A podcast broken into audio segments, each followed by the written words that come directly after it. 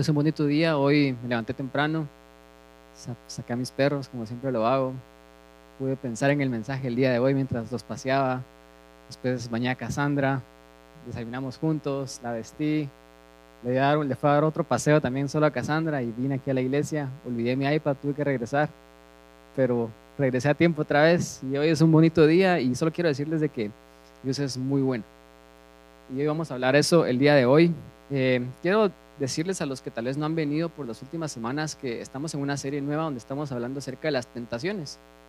Y estamos hablando de las tentaciones porque las tentaciones son esas cosas que todos experimentamos todos los días y todos nosotros necesitamos saber cómo lidiar y cómo enfrentar las tentaciones. Para los que no han venido por las últimas semanas, les quiero dar una recapitulación así pequeña. Usualmente cuando escuchamos la palabra tentación la asociamos como con algo malo, ¿verdad? La tentación es algo negativo, es algo que nos hace sentir mal, es todas esas cosas que no queremos pensar. Pero alguien en el español dijo y tradujo esta palabra peirazo, que es la palabra original con la que se escribió esto en el Nuevo Testamento, la tradujo como tentación. Y a veces no sabemos muy bien qué significa tentación, pero la palabra que más le hace justicia a la traducción es prueba. Entonces alguien en el español se equivocó por si sabían de que las traducciones a veces tienen esos ligeros errores, ¿verdad? Y, y tentación realmente es una prueba no es algo malo, ¿verdad? Porque todos sabemos que las pruebas sirven para, para algo, ¿verdad? Las pruebas sirven para revelar si aprendiste la lección o no. Las pruebas sirven para revelar si estás listo para pasar al siguiente nivel o no. Así que las tentaciones no son malas es lo que hemos estado aprendiendo. Aprendimos cómo enfrentar las tentaciones, aprendimos que las tentaciones tampoco son internas, no vienen de nuestro corazón, especialmente si creemos en el Señor Jesús, sino son externas. Satanás es la persona que nos miente, nos, nos engaña, nos manipula si no me creen, entonces pregúntenle a Adán, que era un hombre perfecto y no tenía pecado, pero recibió tentación. Si no me creen, pregúntenle a Jesús, que era un hombre perfecto que no tenía pecado y fue tentado, ¿verdad? Entonces las tentaciones son externas, son esas voces que nos mienten y que nos hacen, nos, nos llaman a hacer cosas que no queremos hacer, ¿verdad? Cosas que son negativas y son malas.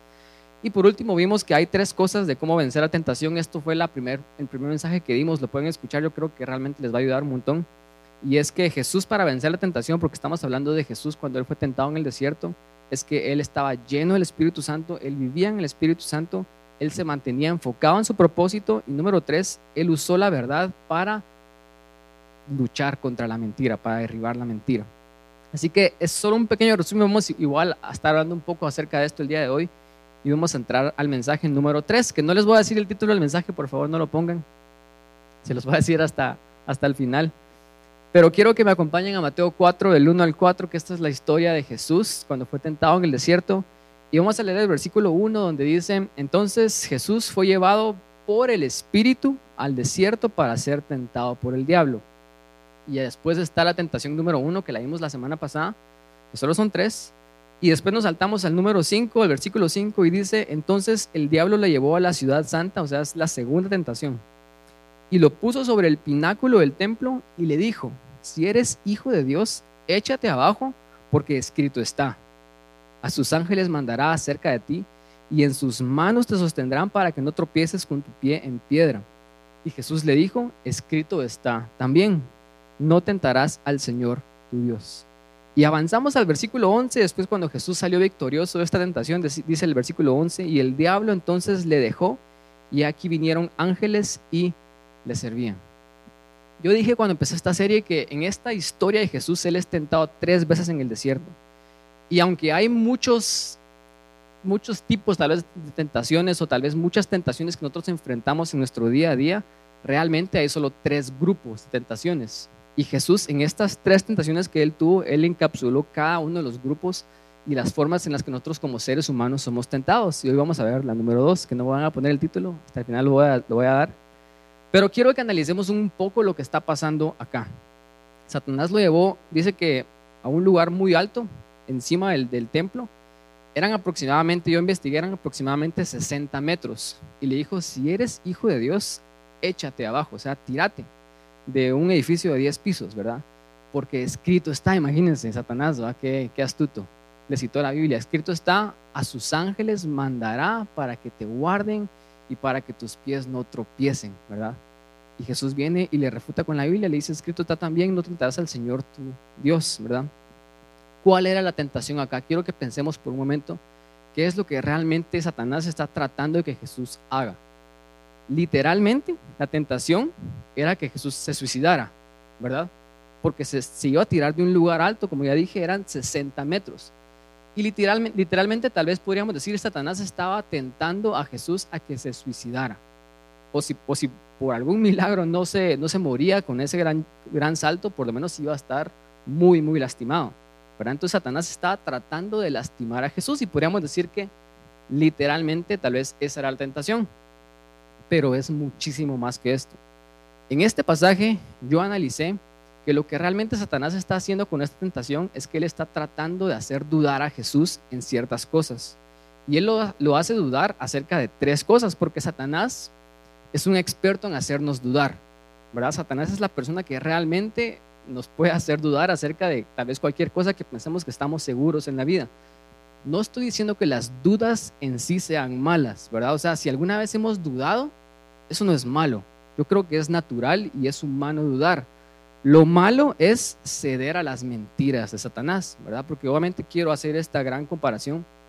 Y Satanás estaba haciendo dudar a Jesús acá para que Jesús cediera a algo. ¿verdad? Entonces, me quiero ir una vez al número uno porque hay tres cosas en las que Jesús nos va a tratar de hacernos dudar en nuestra vida. Y número uno es que Satanás te va a hacer dudar acerca de tu identidad que es lo que Satanás hizo en esta tentación, pero lo hizo en la tentación pasada, porque ustedes vinieron aquí y escucharon la tentación pasada. Y Satanás empieza diciendo estas dos tentaciones y le, dice a Jesús, si eres hijo de Dios. O sea, hay como una condicionante. Si sos hijo, entonces hace esto, como poniendo en duda la identidad de Jesús, ¿verdad? Y él lo hizo, como ya dije anteriormente. Lo que Satanás está tratando de hacer acá es que Satanás trata de manipular a Jesús para probar algo que Jesús no necesita probar. Y eso es lo que Satanás hace con nosotros también. Él cada vez que nos miente, que nos manipula, Él está tratando de que nosotros hagamos algo y probemos algo que no necesitamos probar, porque ya lo somos. Jesús era hijo de Dios, sí o sí, ¿verdad? Un capítulo antes se abrió el cielo y hubo una, una gran voz cuando Jesús estaba bautizando que le dijo, este es mi hijo amado en quien tengo complacencia. Pero después un capítulo después, cuando está siendo tentado, Satanás está poniendo en duda su identidad. Porque Satanás nos hace a nosotros tratar de probar algo que ya somos, ¿verdad? Jesús era hijo de Dios, nosotros éramos hijos de Dios. No sé si ustedes se han puesto a pensar de que a veces en la vida las personas que ya son algo son las personas que no tienen necesidad de probarle a otros que ya son eso, ¿verdad? Por ejemplo, ¿quiénes son las personas más ricas de este mundo? Y pensemos en Elon Musk, en Bill Gates, y en Mark Zuckerberg, el de Facebook. ¿Cómo se visten ellos, siendo las personas más billonarias del mundo? Se visten como que no fueran billonarios, ¿verdad? Y los miramos y, realmente no podríamos distinguir que son billonarios en la forma en la que se miran. ¿Por qué? Porque ellos que tienen tanto dinero no necesitan probarle a otros que tienen dinero. ¿Y cómo nos vestimos a veces las personas que no tenemos dinero? Nos endeudamos por vestir ropa de marca porque queremos probar algo que no somos. Pero realmente las personas que ya son algo no necesitan probar algo que ya son. Y Satanás nos trata a veces a nosotros de tentar haciéndonos hacer cosas tontas, ¿verdad? Que es lo que estaba haciendo él aquí con Jesús. Estaba tratando que Jesús se tirara a ese lugar alto para probar algo que Jesús ya era, ¿verdad? Y eso es lo primero que Satanás trata de hacer en nuestra vida. Yo les digo, tal vez que una clave para no ceder a esto es realmente controlar nuestro ego. Porque Satanás va a tratar de venir y hacernos hacer cosas tontas, ridículas, que van a resultar en que nos lastimemos y nuestro ego va de la mano, porque Él nos está diciendo, si sos esto, entonces podrías hacer esto o no. ¿Verdad? No sé si ustedes se recuerdan, yo estaba tratando de pensar en un ejemplo para representar esto. ¿Cuántos de acá vieron la película Back to the Future? Es una de las mejores trilogías que ha existido, ¿verdad? Y, y Marty McFly él tiene la característica que obviamente él es alguien increíble, él es el héroe de esta película, pero cada vez que Cliff o alguno de sus secuaces le dice, hey McFly, o eres una gallina, ¿verdad? Y Martin McFly no se puede resistir a que le digan una gallina y él ya se voltea y él ya está a punto de ir ileso y salir de esa situación como la persona victoriosa, pero el momento en el que le dicen algo, él se siente motivado y no puede hacer nada para probar que no es eso. Y cada vez que lo hace, porque esto pasa en las tres películas, cada vez que él hace esto siempre resulta herido y siempre las cosas escalan y los problemas se van agravando. Hasta el final de la película, no sé si ustedes se recuerdan, que él ya había controlado su ego. Y él estaba en una carrera, con, eh, iban a hacer una carrera con sus pickups y le dicen, vamos, hagamos una carrera o eres una gallina. Y él por primera vez maduró, controló su ego y no cedió a la tentación de tener que probar algo que él no es, ¿verdad? Y cuando los otros aceleran, no sé si ustedes se recuerdan de la película, si él hubiera acelerado, otro carro le hubiera pegado y ahí se hubiera muerto, ¿verdad? Ahí hubiera sido lastimado. Entonces, mi punto es, Satanás nos trata de lastimar a nosotros, probando que nosotros hagamos algo tonto para probar algo que nosotros ya somos. Jesús ya sabía quién era, él no necesitaba probar que él era hijo de Dios. Entonces él no necesita ceder a la tentación de Satanás. No sé si a ustedes les ha pasado que por el ego de ustedes querer probar algo que ustedes son, ustedes toman riesgos muy tontos. Y ese es Satanás tentándonos en nuestra identidad porque es lo primero que él hace. Número dos, Satanás nos va a hacer dudar acerca de la verdad. Versículo 6, nuevamente, le dice, si eres hijo de Dios, échate abajo porque escrito está, a sus ángeles mandará cerca de ti y en sus manos te sostendrán para que no tropieces con tu pie en piedra. No sé si ustedes saben que Satanás está citando la Biblia. Y Satanás está citando el Salmo 91 y se los va a leer. Salmo 91.1 dice, el que habita el abrigo del Altísimo morará bajo la sombra del Omnipotente.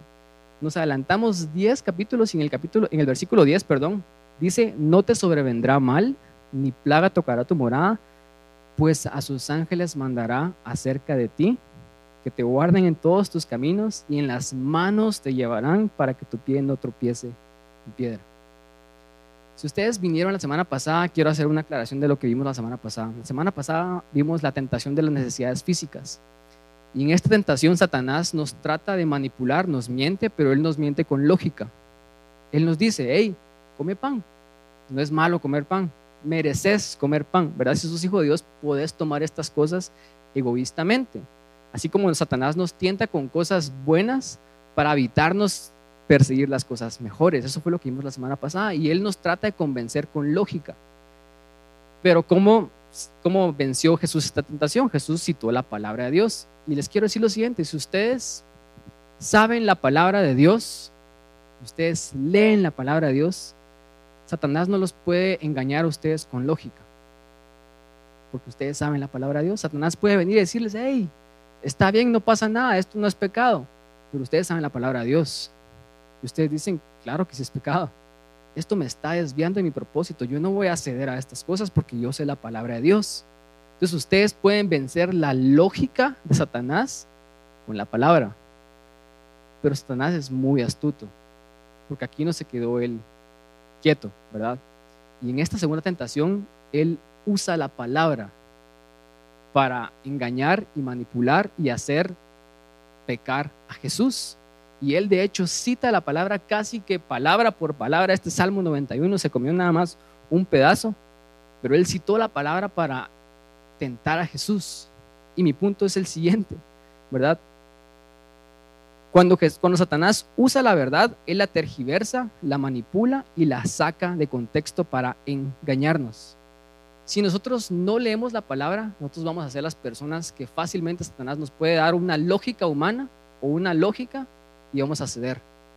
Pero si ustedes saben la palabra, por lo menos algo de la palabra, Satanás va a ir un nivel más arriba. Y él va a usar la misma palabra para engañarlos. Obviamente, Satanás la va a tergiversar la va a manipular y la va a sacar fuera de contexto, pero su objetivo es el mismo. Entonces aquí se ponen las cosas más difíciles o no, porque ¿qué hacemos acá? ¿Verdad? ¿Qué, ¿Qué, es lo que hizo Jesús? O sea, por eso es que si queremos entrar a este segundo nivel, no basta con solamente leer la palabra. Hay que realmente saber la palabra, hay que realmente atesorar la palabra, hay que realmente estudiar la palabra. Hay que saber más que Satanás, porque Satanás va a usar la palabra para engañarnos. Yo me recuerdo una vez yo estaba hablando con alguien y esta persona vino y me dijo, mira, pero la Biblia dice esto y esto y esto, como estaba como me estaba tentando, ¿verdad? Y yo sé la palabra y yo le dije, mostrame en qué versículo la Biblia dice eso. que la Biblia no dice nada con respecto a eso, ¿verdad? Y Satanás eso es exactamente lo que él trata de hacer. Él trata de manipular, tergiversar la palabra y él nos dice estas verdades a medias porque él nos quiere hacer pecar. Él nos quiere que, que al hacer estas cosas nosotros resultemos heridos. No sé si ustedes conocen a alguien que ha tergiversado la palabra, ha usado la palabra para hacer algo malo. ¿Cuántos conocemos a alguien que ha hecho eso? Nosotros hemos tal vez sido culpables de eso muchísimas veces. Y aquí podemos hablar de todas las cosas que han pasado a lo largo de la iglesia. Podemos hablar desde los fariseos, por ejemplo. Ustedes saben que Jesús y los fariseos tenían la misma Biblia, ¿verdad? ¿Cuál era la diferencia entre Jesús y los fariseos? Jesús sabía la Biblia y él conocía el corazón de Dios porque él leía la Biblia con el Espíritu de Dios, pero los fariseos se perdían en la letra y escuchaban las mentiras de Satanás de la palabra, viniendo de la palabra y tenían una interpretación completamente diferente. O sea, Jesús y los fariseos, dos ejemplos completamente opuestos, la misma Biblia. Y a lo largo de la historia cristiana podríamos decir esto. No sé si ustedes han escuchado hablar acerca de la Inquisición de cómo la, iglesia dijo persigamos a todos los herejes y matémoslos. Y aquí se fueron personas que practicaban herejías, que practicaban hechicería, pero también se fueron personas científicos, buenas personas que solamente pensaban por sí mismos y se oponían al control de la iglesia. Y la iglesia usaba la palabra para, según ellos, hacer bien. No sé si ustedes han escuchado también hablar acerca de las cruzadas, en donde la iglesia dijo, vamos a evangelizar al pueblo musulmán, y evangelizar al pueblo musulmán para ellos significaba, hey, déjame conquistarte, si no te gusta, entonces te mato, porque Dios me mandó a expandir su reino. Y los soldados que mataban a los musulmanes pensaban que ellos eran discípulos de Jesús. Y que ellos al matar a otras personas estaban expandiendo el reino. Imagínense ustedes. O sea, ¿qué está pasando acá? Personas que están escuchando las mentiras de Satanás citando la misma Biblia. Pero ellos no conocen la Biblia tanto o más que Satanás como para poder venir y refutar las mentiras de Satanás. Entonces ellos saben, podemos hablar de un montón de casos, podemos hablar de todas esas personas que creyeron escuchar a Dios en esos cultos suicidas, o esos pastores que hicieron todas estas grandes cosas horribles, o, más adelante podremos venir en nuestros tiempos, podríamos hablar acerca del Evangelio de Prosperidad. Y cómo la iglesia ha usado la palabra de Dios para manipular, para herir, a muchas personas, ¿verdad? Pero les quiero decir lo siguiente, el problema no es la Biblia. El problema no es la palabra de Dios. El problema ni siquiera es que Satanás usa la palabra de Dios para engañarnos. El problema más grande es que nosotros no sabemos la palabra. Y tal vez decimos que la hemos escuchado, tal vez la hemos leído, pero la leemos y nunca meditamos en ella no la atesoramos, no la estudiamos, no venimos y, nos preguntamos por qué la Biblia dice esto. Y hacemos una investigación, no desarrollamos ese pensamiento crítico en donde venimos con el Espíritu Santo y le decimos, Dios, ¿por qué estas cosas están aquí? Háblame. Y por eso Satanás tiene el poder para venir a engañarnos fácilmente usando la misma palabra de Dios. Obviamente el fin, como lo dije, como lo vimos en todos estos ejemplos que di de, las cosas que han pasado en la historia de la iglesia, de la iglesia cristiana, el fin es que Satanás quiere lastimar a las personas. Porque eso es lo que Satanás quería hacer con Jesús, ¿verdad? La tentación era matate, suicidate, pero era muchísimo más que eso. Él está usando la verdad para hacer que Jesús se lastimara y físicamente, definitivamente. O sea, cada vez que hemos escuchado que Dios nos llame a lastimarnos físicamente, claramente no es Dios, ¿verdad? O sea, eso es lo que, lo que Jesús estaba escuchando en este momento. Y, y, y Satanás sí quería lastimar a Jesús físicamente, él quería que se matara porque si no podía detener a Jesús de otra manera, por lo menos lo iba a asesinar, Porque el potencial de Jesús, lo que él podía llegar a hacer, ahí hubiera quedado. Pero era muchísimo más que eso. Satanás quería herir a Jesús no solamente físicamente, sino escuchen esto. Y aquí este es como mi, mi mejor punto y por eso le puse así al mensaje. Satanás quería herir a Jesús emocionalmente, y espiritualmente. Porque al manipular la palabra de Dios había una mentira que si Jesús la creía, él iba a ser herido emocionalmente espiritualmente. Y la mentira era que esta es una tentación del amor. Y así se llama este mensaje. Y este es mi punto número tres. Y con esto voy a terminar. Satanás nos va a hacer dudar acerca del amor de Dios. Ese es el objetivo principal de Satanás al hacernos dudar de algo. Él nos quiere hacer dudar acerca de nuestra identidad y nos llama gallina cuando no somos gallinas. Él nos, nos quiere manipular, tergiversar la palabra de Dios, engañarnos para lastimarnos, ¿verdad? Y él usa la misma palabra de Dios para en nuestra contra. Pero ¿con qué fin? Con el fin de que nosotros dudemos acerca del amor de Dios. Quiero que piensen lo siguiente y quiero que ustedes me respondan las siguientes preguntas y, y los quiero motivar a pensar. ¿Qué hubiera pasado si Jesús cede a la tentación y se tira de ese lugar alto? ¿Qué hubiera pasado? Hay tres posibles resultados. Número uno, ¿será que se mata Jesús? Número dos, ¿será que tal vez por un milagro sobrevive pero se lastima gravemente? O número tres, ¿creen ustedes que Dios lo hubiera sostenido? Yo hice esta pregunta con mis líderes y varios de mis líderes dijeron, yo creo que Dios lo hubiera sostenido porque era Jesús, ¿verdad? Pero les quiero decir que no. Pensemos en la última. Dios creo que no hubiera sostenido a Jesús. ¿Por qué? Porque si Dios hubiera sostenido a Jesús, entonces lo que Satanás estaba diciendo era verdad. Y Satanás es un mentiroso. Él es padre de mentira. Si él está diciendo la verdad, entonces esto no es una prueba. ¿Verdad? O sea, esto es una prueba porque Satanás está mintiendo. Eso quiere decir que Dios no lo hubiera sostenido. Yo sé que estas son cosas difíciles de pensar y, y, pensemos por qué Dios no lo hubiera sostenido.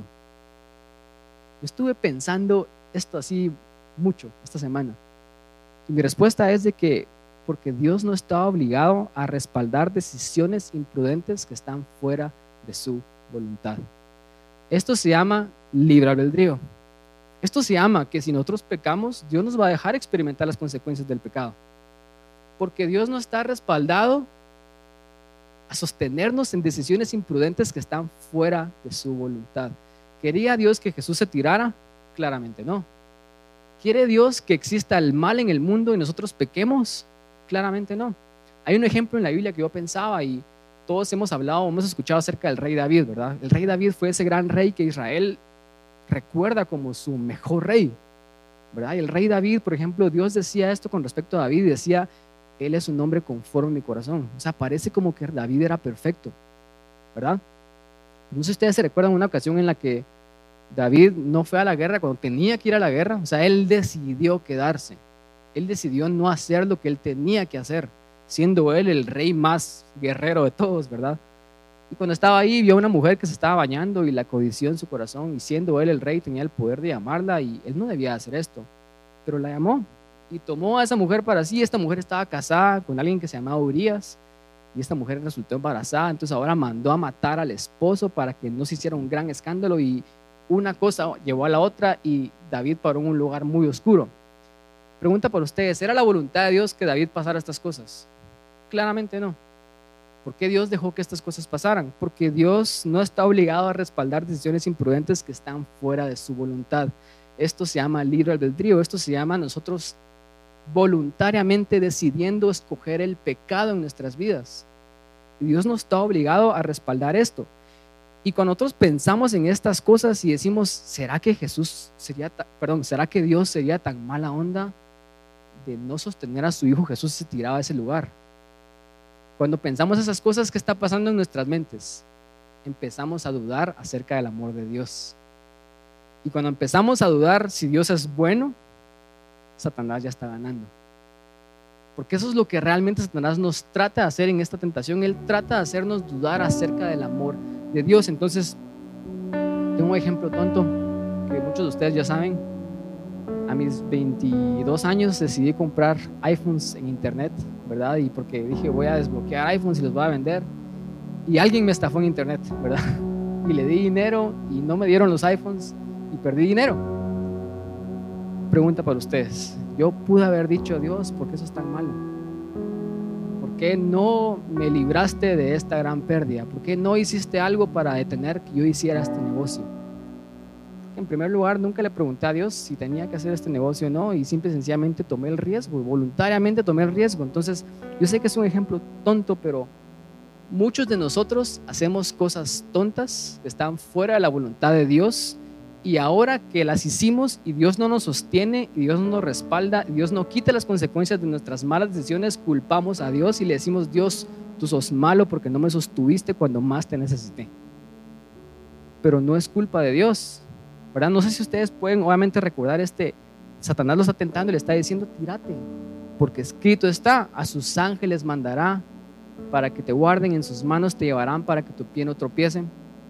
Pero el versículo 1 de ese Salmo 91 es, el que habita al abrigo del Altísimo, al que habita al abrigo del Altísimo, ese sí va a ir por la vía y sus ángeles lo van a llevar y su pie no va a tropezar. ¿Por qué? Porque Él está habitando al abrigo del Altísimo. Pero ¿qué pasa si nos salimos de ese abrigo del Altísimo? Dios entonces no puede garantizar de que Él nos va a guardar y nos va a proteger si nosotros estamos fuera de su voluntad. Entonces muchas veces nosotros hacemos eso y, la mentira es que Satanás a veces nos dice cosas como, tú sos hijo de Dios, tú has servido a Dios por mucho tiempo, tú, tú venís a la iglesia, tú más, tú has sido buena persona. Y después te dice, yo creo que es tiempo de poner en duda o probar la lealtad de Dios hacia vos. Porque vos has probado de que sos leal hacia Dios. Es tiempo de que vos probes que si Dios es leal hacia, hacia ti. Satanás te dice cosas como, andate al mundo, empieza a pecar, disfruta la vida, hace esto, hace cosas tontas, imprudentes, viví tu vida, porque Dios te va a sostener. Dios va a estar ahí para evitar las consecuencias de tu pecado.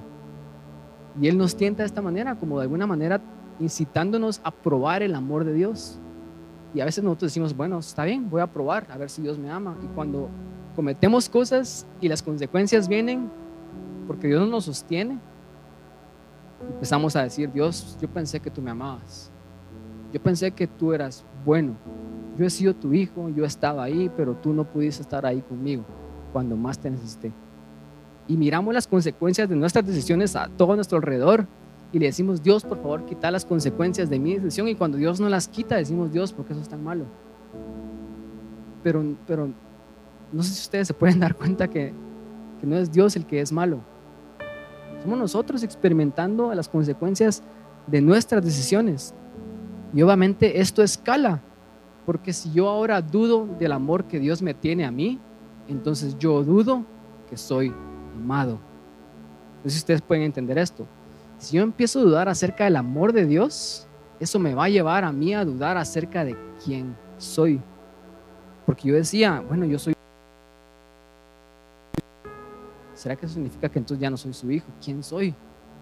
Y no sabemos quiénes somos porque ya no nos sentimos amados y de repente hay un vacío en nuestro corazón que, que nos hace y nos dice que no somos amados porque Dios, la persona que supone que nos tenía que amar más, nos defraudó.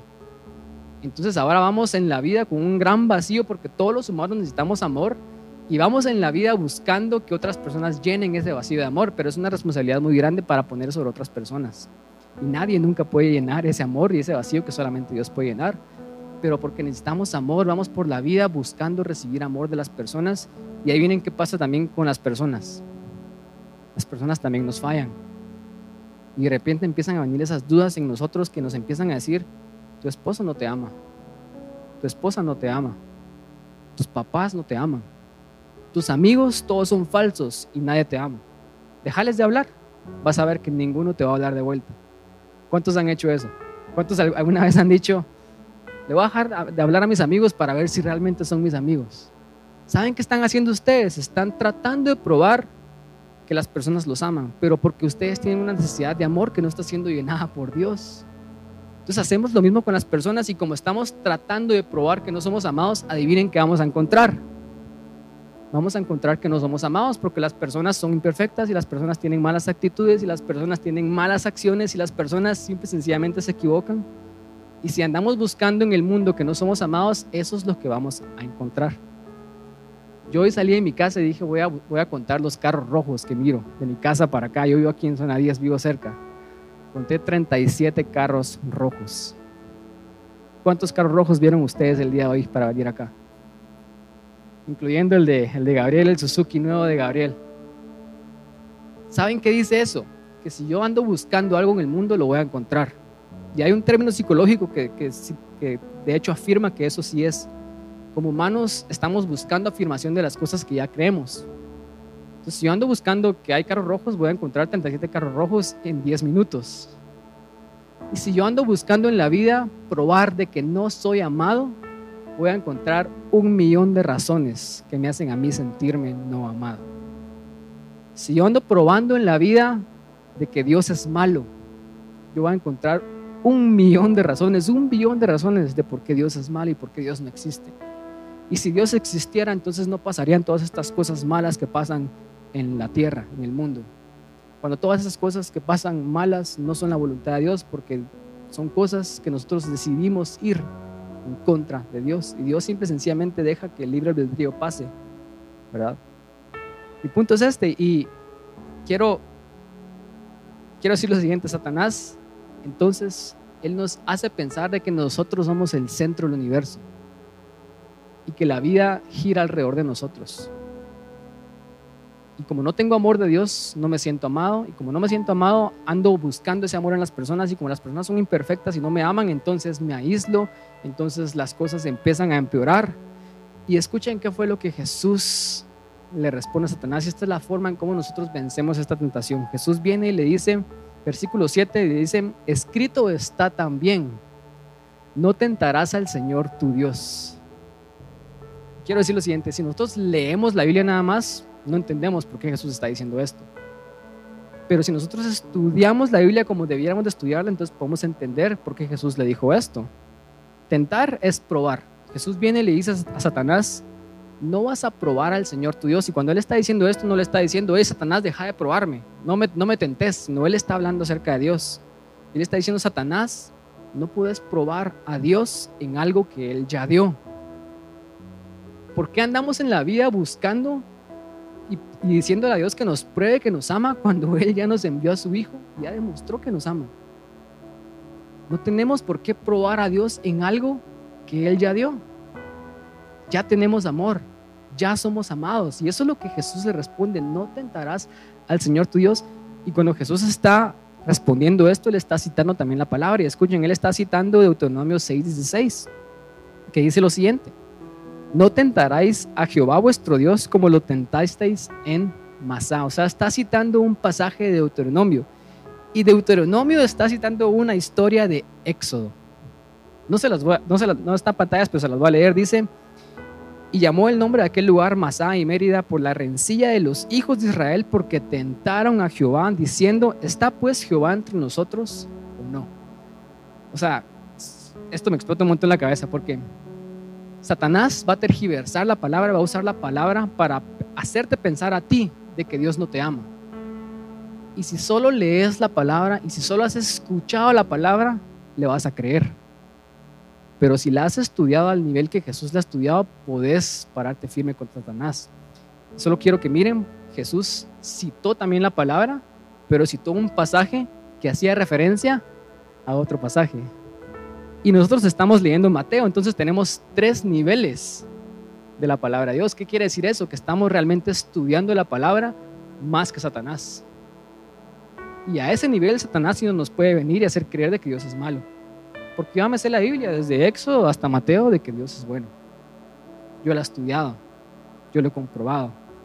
Yo me he metido en la palabra de Dios y yo he descifrado de que Dios es un Dios bueno, que me ama. Y lo que pasaba en esta historia de Éxodo es que el pueblo de Israel habían salido del desierto, Dios los había liberado porque ellos eran esclavos, o sea, Dios es bueno, sí o no. Dios los liberó porque ellos eran esclavos. Dios les dio señales y prodigios y milagros. Ellos pasaron el mar en, en, seco. Imagínense eso ustedes. Ellos salieron victoriosos de Egipto con oro. Los egipcios les dieron su oro.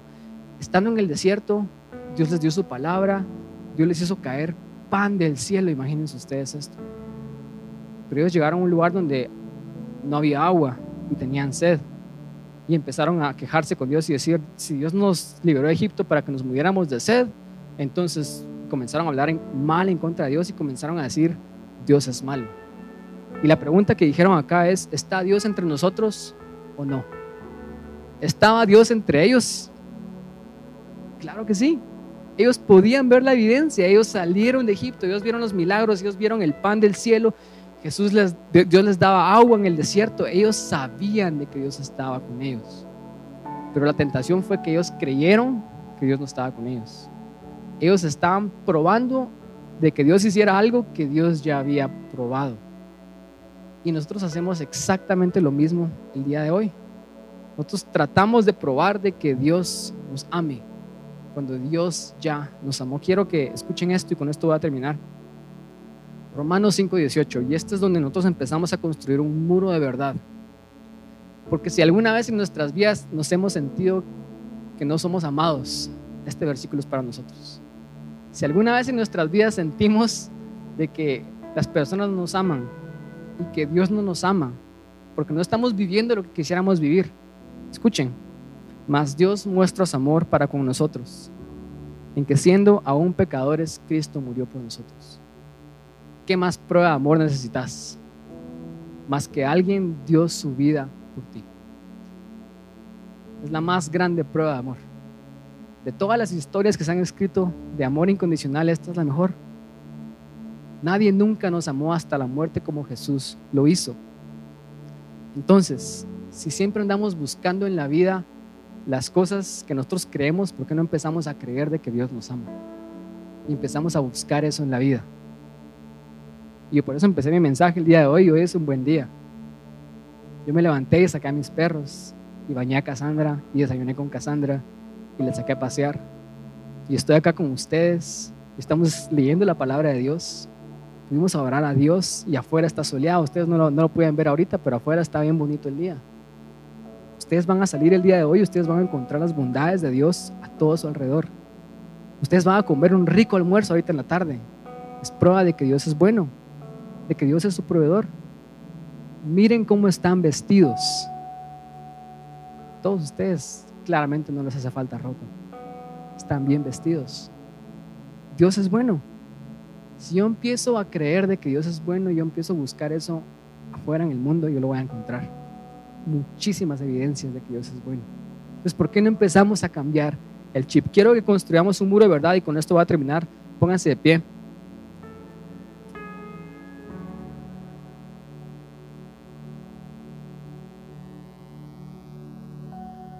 Cuando Satanás empiece a dudar quién eres, quiero que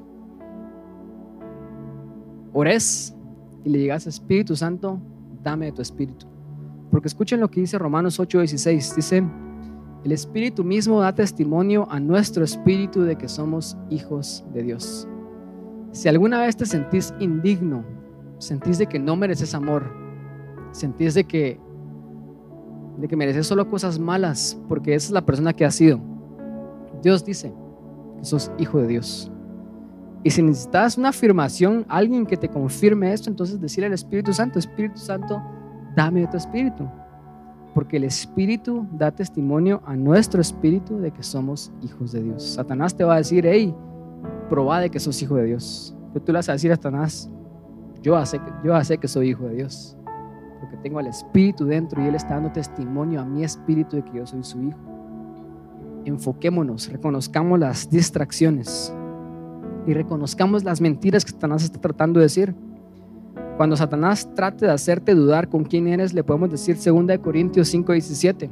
Estamos construyendo un muro de verdad que dice, de modo que si alguno está en Cristo, es una nueva creación. Todas las cosas viejas pasaron y aquí todas son hechas nuevas. Cuando Satanás te, te venga y te diga, sos un hipócrita, sos un falso, sos un pecador, sos esto, tú le decís, hey, yo soy una nueva creación.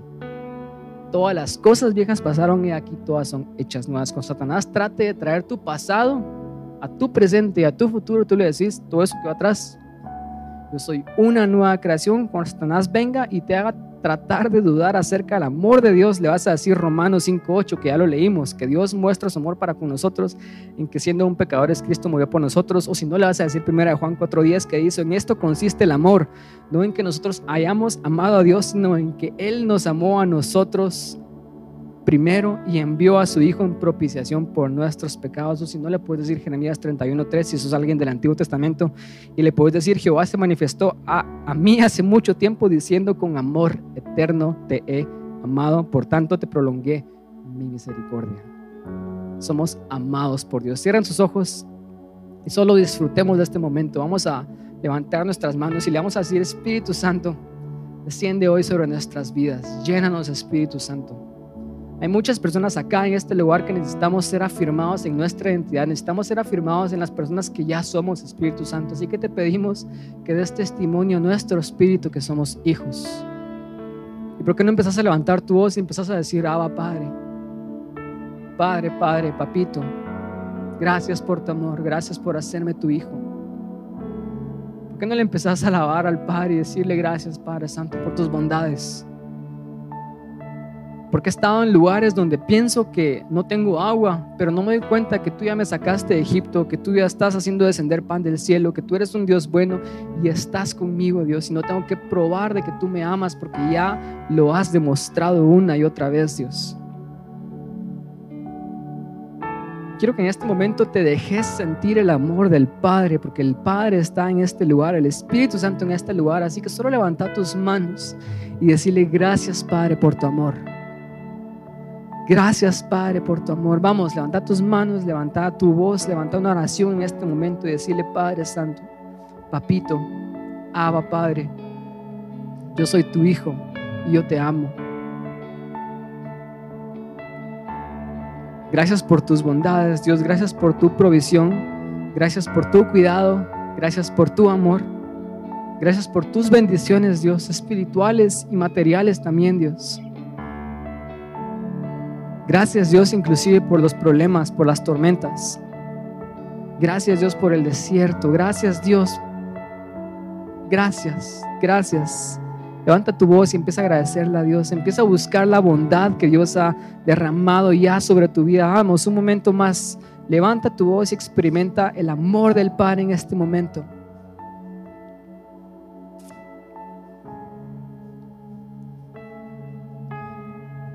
Yo te amo, dice el Padre. Yo te amo y con amor eterno te he amado. Eso significa que siempre te voy a amar. Eso significa que no puedes hacer nada para apartarte de mi amor. Yo te amo con amor eterno. Levanta tu voz un momento más y recibe del amor del Padre en este momento.